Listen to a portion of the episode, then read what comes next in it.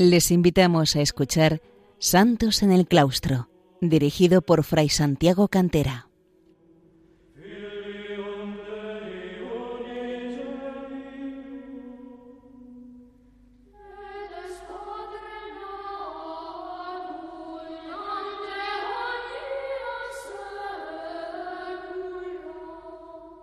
Bienvenidos, queridos oyentes de Radio María, a un programa de Santos en el Claustro, un programa más dedicado a los monjes y las monjas que se han santificado en la vida del yermo, en la vida del monasterio, como eremitas o como cenobitas, como monjes de vida solitaria o monjes de vida comunitaria. Hoy nos acercamos, después de habernos referido durante varios programas a varios santos del este, eh, del ámbito de la cristiandad oriental, nos acercamos a nuestras tierras, a las tierras de España, a las tierras de Castilla, para fijarnos en uno de los grandes santos abades benedictinos españoles del siglo XI, a San García Abad de Arlanza. Fue un santo que nació en la villa de Quintanilla, llamada eh, después por él Quintanilla de San García, situada entre Briviesca y Belorado, en la comarca de la Bureba, en, a finales del siglo X o principios del XI, hacia el año 1000 aproximadamente, y falleció en el año 1073, el mismo año que murió también otro gran eh, santo abad benedictino español, amigo suyo, que es Santo Domingo de Silos y al cual nos referiremos también en otro programa.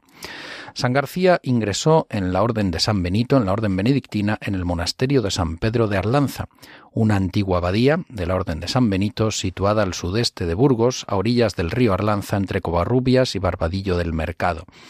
Está situada en una hondonada, escoltada por altísimas montañas, y es un monasterio precioso del cual hoy podemos contemplar lamentablemente solo sus ruinas, pues después del desastre de la desamortización liberal del ministro masón Mendizábal en 1835 comenzó su ruina. No obstante, hay que felicitarse porque eh, se salvó del proyecto de un eh, pantano que lo iba a anegar y el monasterio quedó finalmente a salvo. No se sabe a ciencia cierta cuáles fueron los orígenes del monasterio, pero eh, incluso existen leyendas de que se debe a algunos reyes visigodos, al rey Valia, a Eurico y que pudiera ser favorecida por el, rey Recaredo. Eh, esto está más entre lo legendario, aunque es cierto que pudiera haber por lo menos un origen de vida monástica en épocas eh, del reino de los godos, de los visigodos. Y lo que es cierto es que existía ya en los comienzos del siglo X, cuando alcanzó eh, ya un gran esplendor y nombre. Y la mm, fundación moderna, eh, de algún modo, se considera, como veremos, obra del, eh, del conde Fernán González, el primer conde independiente de Castilla. se cuenta que en cierta ocasión, pasando el conde, eh, Fernán González, encontró una ermita donde hacían vida solitaria tres monjes llamados Pelayo, Silvano y Arsenio, incluso considerados como santos. Eh, llegó allí ocasionalmente, según se cuenta en un eh, pasaje entre histórico y legendario en el que parece que perseguía a un jabalí en una cacería. Esta ermita estaba en un lugar algo más elevado del que ahora ocupa el monasterio y la llamaban San Pedro el Viejo. El conde pasó allí con ellos una noche a petición de ellos, y durante la cual San Pelayo le reveló el próximo combate que iba a ocurrir entre moros y castellanos, y anunció a Fernán González también de parte del cielo que la victoria sería suya.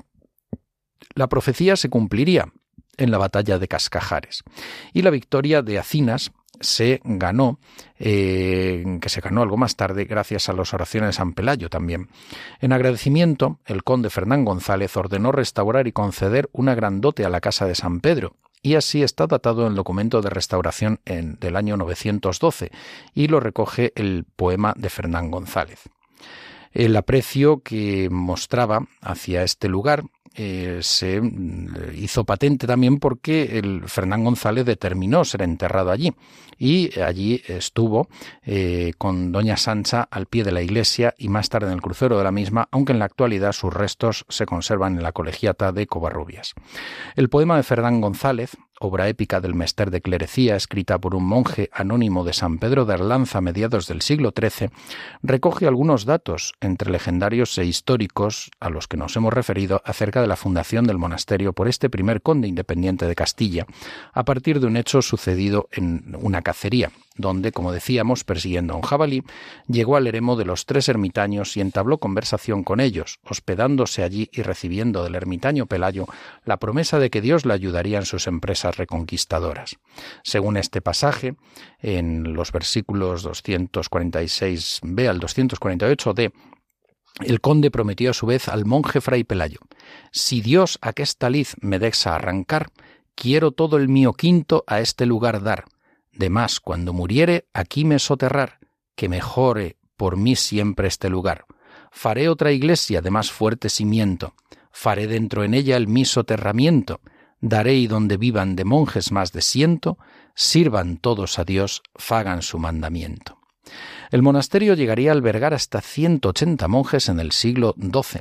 y entre ellos hay que destacar, eh, desde luego, a San García, que fue su abad en el año 1047, pero que en el años más tarde eh, sería desamortizado, eh, sufriría un incendio y eh, la amenaza también, como decimos, del pantano que finalmente se salvó y actualmente se encuentra en un proceso de restauración.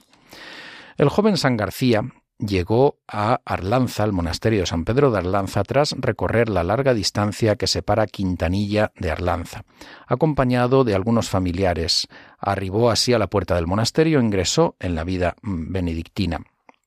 una vida, como hemos ido narrando en varios lugares, con una alternancia de oración, trabajo, estudio, lectura, lección divina.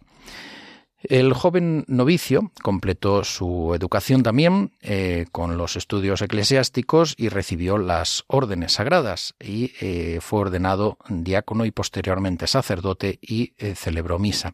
estudiando todas las materias propias del currículo de los estudios para ello.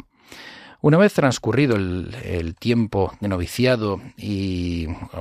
su vida de monje benedictino, eh, cerca de unos 40 años, y eh, como, también como sacerdote, eh, en el año 1037 o incluso antes fue elevado a la dignidad de abad, la máxima autoridad del monasterio, sucediendo al abad Aureolo. No obstante, por primera vez aparece como abad en un documento del 30 de septiembre de 1047. Es la primera referencia. Aparece también en la vida de Santo Domingo de Silos, escrita por Gonzalo de Berceo, monje de San Millán de Suso, monasterio situado en la Sierra de la Demanda, en la ladera riojana.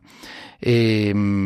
Berceo monje benedictino, escribió también en el siglo XIII, también perteneciente al Mester de Clerecía, igual que el anónimo autor del poema Fernán González, y monje como él, pero en este caso de otro monasterio, de San Miguel de Suso, escribió la vida de Santo Domingo de Silos,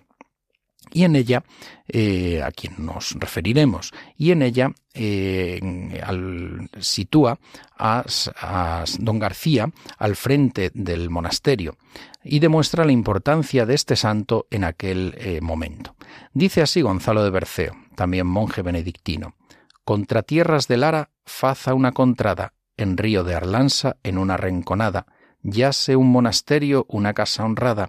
San Pedro de Arlanza es por nombre clamada. Había un abad santo, servo del Criador, don García por nombre de bondad amador. Era del monasterio Capdiello es señor. La Grey demostraba cuál era su pastor. Es decir, en las estrofas 265-266 ya nos refiere que era un abad eh, realmente santo, siervo del Criador, don García por nombre, amador de la bondad, amante de la bondad, caudillo y señor del monasterio, que mostraba a la Grey, a su Grey, cuál era su pastor. El abad eh, el abad eh, San García destacó pronto por su vida santa y eh, no sólo eh, irradió su luz dentro del monasterio, sino que también hacia el exterior, de tal manera que el rey Fernando I el Grande de Castilla, el primer rey de Castilla, lo quiso tener como consejero y confesor. San García llegó a ser consejero de Fernando I, hijo de Sancho III de Navarra, de Sancho III el Mayor. Con Fernando I asistió a la batalla de Atapuerca en 1054, donde también estarían eh, presentes en, algunos otros santos benedictinos que trataron de mediar junto con San García previamente para alcanzar la paz. Eh, consejeros de Fernando I, de hecho, también fueron San Íñigo, abad de Oña, y Santo Domingo, abad de Silos. La batalla de Atapuerca tuvo lugar el 1 de septiembre del año 1054 entre Fernando I, rey de León y conde de Castilla, eh, y rey de Castilla eh, posteriormente, y su hermano García Sánchez III, el de Nájera, rey de Pamplona, ambos hijos de Sancho III el Mayor. Sancho III el Mayor había alcanzado un momento de esplendor, eh, se le considera a veces como el padre de los reinos españoles, y a su muerte mm, sus amplios territorios fueron repartidos entre los hijos, incluso en ocasiones con una situación de violencia y conflicto entre ellos, como vemos. El rey Navarro, eh, García Sánchez III, resultó herido de muerte por un noble castellano y murió en los brazos de San Íñigo de Oña. En el mismo campo de batalla se nombró rey al hijo del difunto García, al rey, nuevo rey Sancho Garcés IV de Pamplona,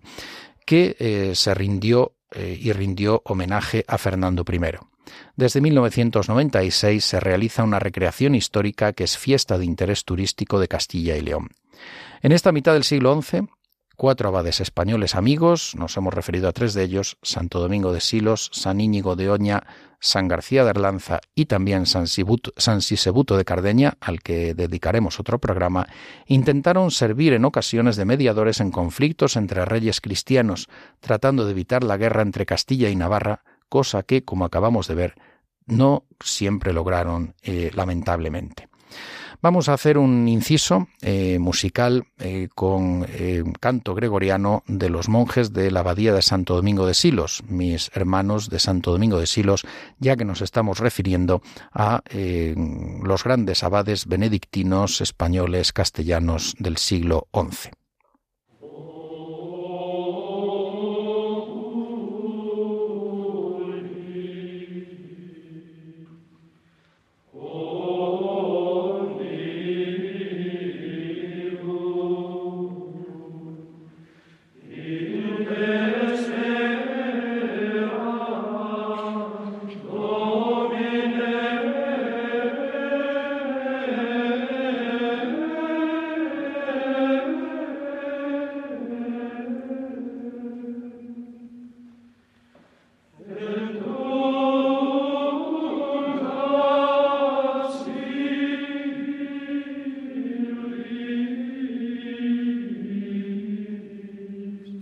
Retomamos, queridos oyentes, el hilo de la vida de San García, abad de Arlanza, de San Pedro de Arlanza. Hemos hablado de la batalla de Atapuerca, de los intentos de mediación y pacificación de San García y de otros eh, monjes, eh, abades, eh, amigos y hermanos suyos de orden, intentando pacificar a los reyes cristianos entre sí. Pero hay otros hechos también destacables en la vida de San García. Por ejemplo, estuvo presente en León con San Íñigo de Oña y Santo Domingo de Silos, también en la recepción de los restos de San Isidoro, de San Isidoro de Sevilla, el abad metropolitano de Sevilla, el gran doctor de las Españas de la época visigótica, eh, que fue trasladado a eh, León, a la colegiata de San Isidoro. Eh, recordemos que San Isidoro ha sido, fue tenido en la Edad Media como patrono del Reino de León y fue considerado también uno de los patronos de España junto con el apóstol Santiago y con San Millán de la Cogolla invocado sobre todo este en Castilla como patrón particular de Castilla, pero también de toda España. Así lo recogen también obras como La vida de Santo Domingo de Silos de Gonzalo de Berceo. Los restos de San Isidoro de León fueron depositados, eh, traídos desde Sevilla, y fueron depositados en eh, la Basílica de San Juan Bautista, que después, desde entonces, se llamaría de San Isidoro. Fernando I eh, cayó enfermo de muerte en el sitio de Valencia y se retiró a León, donde falleció el 27 de diciembre del año 1065, siendo sucedido por su hijo Sancho II el Fuerte, que también buscó como consejero a San García. En el documento que recoge una donación realizada por Sancho II en 1068 para restaurar el monasterio de Doña aparecen las firmas del Cid Campeador, Rodrigo Díaz de Vivar, y de San García, que fueron coetáneos. Y eh, es conocida la influencia que en la corte tuvieron los dos eh, y coincidieron así muy probablemente en más de una ocasión. En otra ocasión, Sancho II hizo una nueva donación en el año 1069 al monasterio de San Pedro de Arlanza, siendo abad San García, de varias villas situadas en Burgos, apareciendo el documento nuevamente como testigo firmante el Cid. Hubo una donación también en el año 1070 por un particular a favor del monasterio de Arlanza y también confirmada por el Cid. Eh, pensemos que también el Cid está muy en relación con el monasterio de San Pedro de Cardeña, donde San Cid Sebuto aparece reflejado en el poema de Mío Cid como eh, el abad Don Sancho. El Cid cayó en desgracia en la corte a raíz del asesinato de Sancho II, como sabemos, que dio lugar al juramento de Santa Gadea o Santa Águeda de la iglesia de Santa Gadea de Burgos, Santa Gadea del, Cid do juran los fijos d'Alco, como dice el romance, en que el campeador hizo jurar a Alfonso VI que no había tenido parte en la muerte de su hermano, lo cual le valió el destierro. San García entonces era ya anciano y débil y murió un año después de este hecho. En el año 1050 también eh, aparece San García en otro hecho importante de la vida eclesiástica española de mediados del siglo XI, en el año 1050. Fernando I, para poner fin a determinadas controversias religiosas, en su reino convocó un concilio en Castro Collanza, en Collanza, la actual Valencia de Don Juan, localidad situada en la provincia de León. Allí estaban presentes, entre otros, los obispos de Lugo, Oviedo, Iria Iria Flavia, Santiago de Compostela, León, Astorga, Palencia, Calahorra, Pamplona y Beseo, y entre los abades estaban Santo Domingo de Silos, San García de Arlanza y San Íñigo de Oña, como vemos tantas veces unidos. Allí se aprobaron varios cánones, ordenando que los obispos residieran en sus sedes y ejercieran su ministerio exclusivamente en ellas, eh, que los monjes cumplieran la regla de San Isidoro o la regla de San Benito, que los eclesiásticos dependieran de su obispo eh, y no de algún laico, de algún seglar, determinándose además las vestiduras que habían de llevar en la misa, la materia prima con las que elaborar las especies sagradas, el cáliz, la forma del altar, etc., así como que los clérigos que sirvieran a la iglesia no llevasen armas y tuvieran la coronilla rapada y barba afeitada para distinguirse de los nobles y de los seglares. También se encargaba a los abades y presbíteros excluir de la comunión a los adúlteros si no hacían penitencia, se regulaban cuestiones referentes a los sacramentos, se prescribía el modo de santificar las fiestas, eh, eh, se prohibía también comer y vivir con los judíos eh, y luchar contra los musulmanes, pensemos que estamos en la España medieval, se recordaba a los gobernantes administrar justicia con rectitud,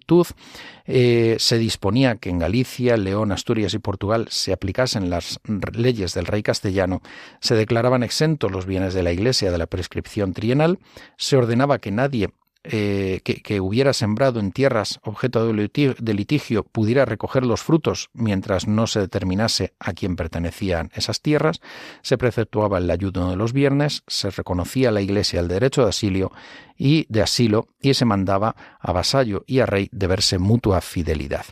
Por lo tanto, eh, no solo se trataban eh, cuestiones eclesiásticas, sino también otras que afectaban a la vida civil, a la vida pública, a la vida política, como sucedía ya desde los concilios de la época visigótica e incluso en algunos concilios universales.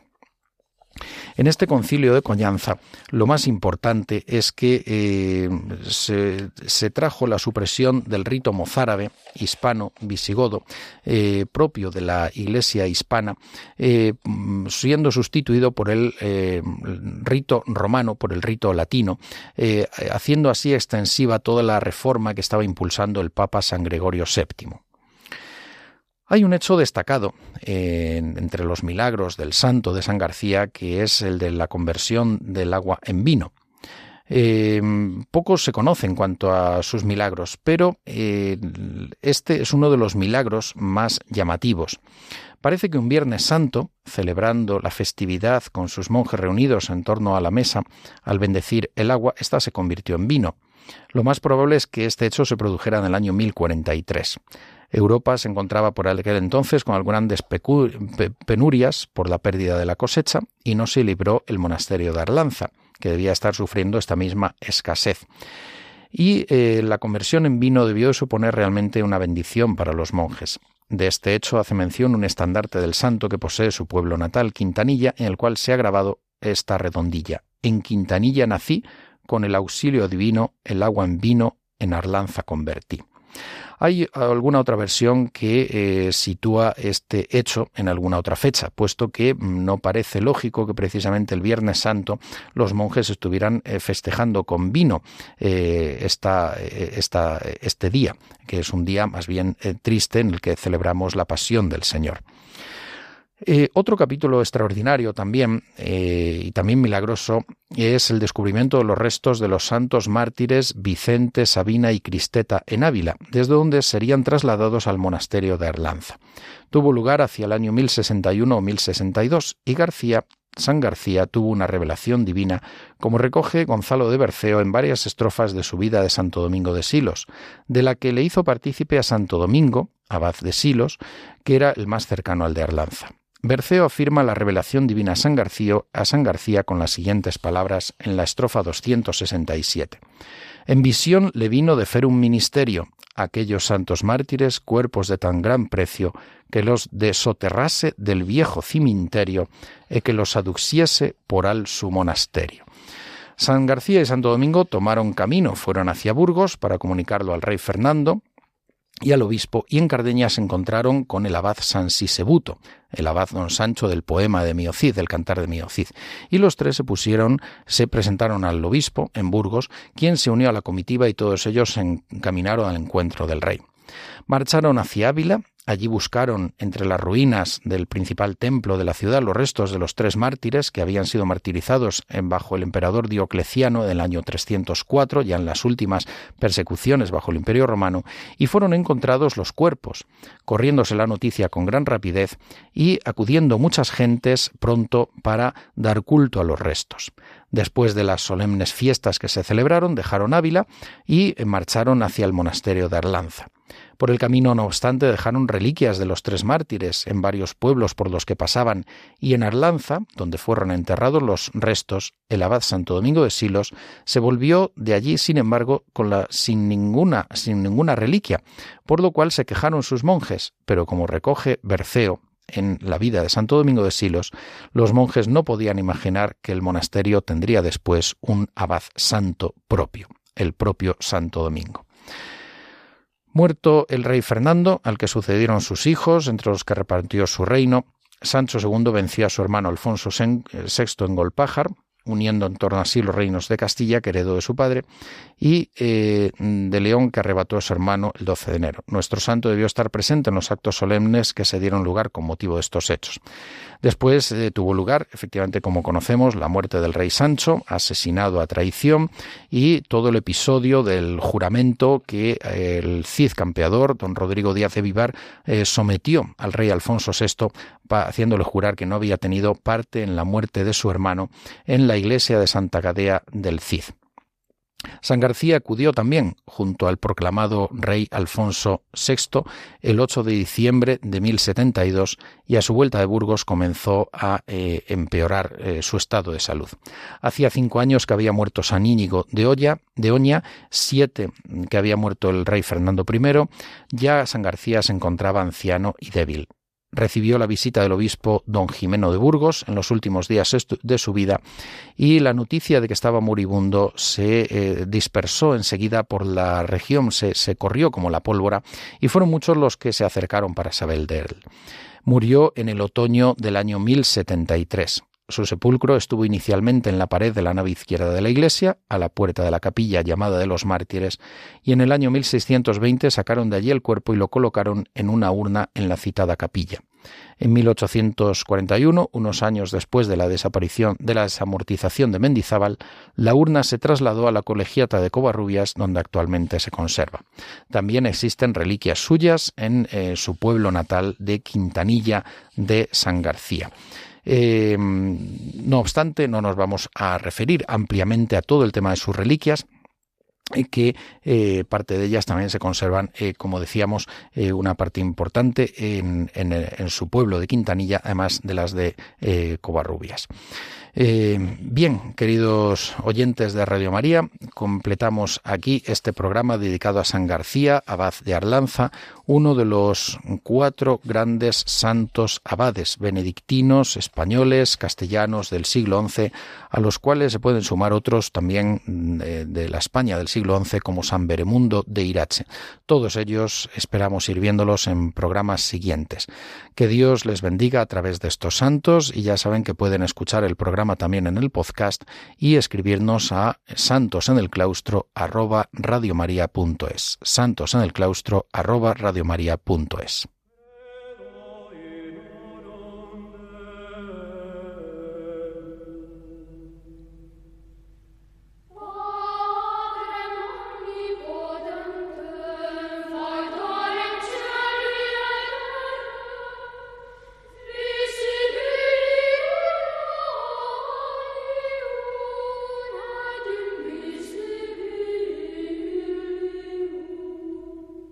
Han escuchado en Radio María Santos en el Claustro, un programa dirigido por Fray Santiago Cantera.